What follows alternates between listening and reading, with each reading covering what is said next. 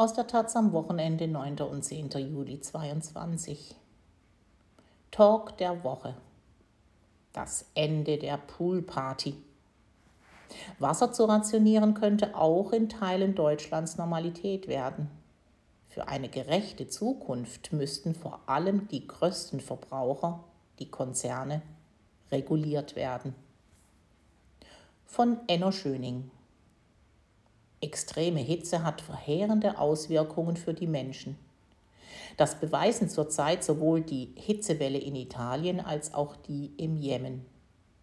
An den Folgen dieser Hitzewellen starben in beiden Ländern im Juni Menschen.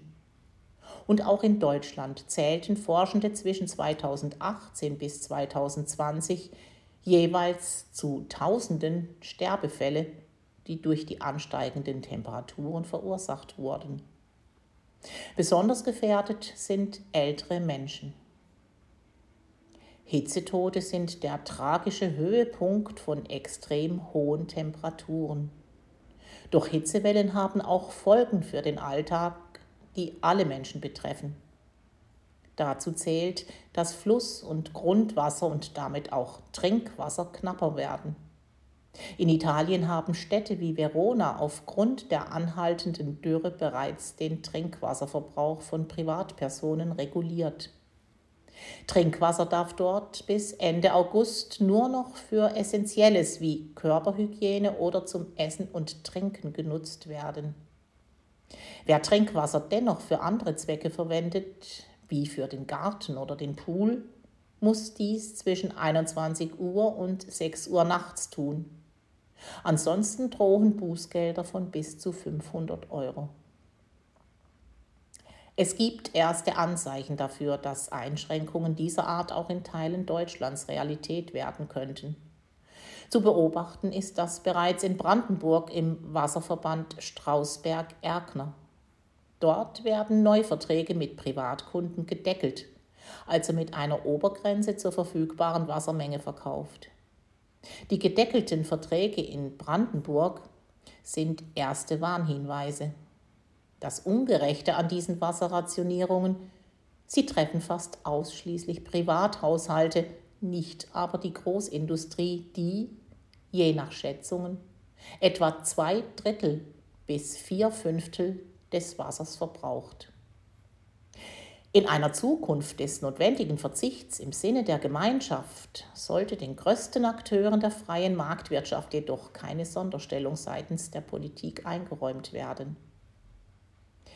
Das Problem jedoch ist, dass man die Konzerne aktuell kaum regulieren kann. Aus einer Untersuchung des Recherchezentrums Corrective geht hervor, dass der Wasserverbrauch vieler Konzerne bis lange in die Zukunft vertraglich gesichert ist. Die Tagebaue von RWE verbrauchen in etwa so viel Wasser wie 11 Millionen Bürgerinnen. Bis zum Kohleausstieg, also nach aktueller Gesetzeslage bis spätestens 2038, zahlt der Konzern aber nur 5 Cent pro Kubikmeter Wasser. Getoppt wird RWE vom Chemieriesen BASF, dem Unternehmen mit dem höchsten Wasserverbrauch in Deutschland. Die aktuellen Verträge billigen BASF bis zu 1,6 Milliarden Kubikmeter Wasser pro Jahr zu, heißt es in der Recherche. Das entspräche in etwa dem Verbrauch von 35 Millionen Privathaushalten. Kostenpunkt 75 Cent pro Kubikmeter Wasser. Andere Großkonzerne zahlen vermutlich gar nichts für das abgespeiste Fluss- und Grundwasser, denn nicht alle Bundesländer haben gesetzliche Regelungen dazu. So konnte Thüringen dem Rechercheteam nicht zurückmelden, wie viel Grundwasser private Großverbraucher entnehmen, da das Land keine Zahlen dazu führt. Staatliche Wassereinschränkungen würden also vermutlich nicht die größten Verbraucher treffen. Mit jedem Zehntel Grad Erwärmung steigt die Wahrscheinlichkeit für Hitzejahre und damit die Wasserknappheit sukzessive an.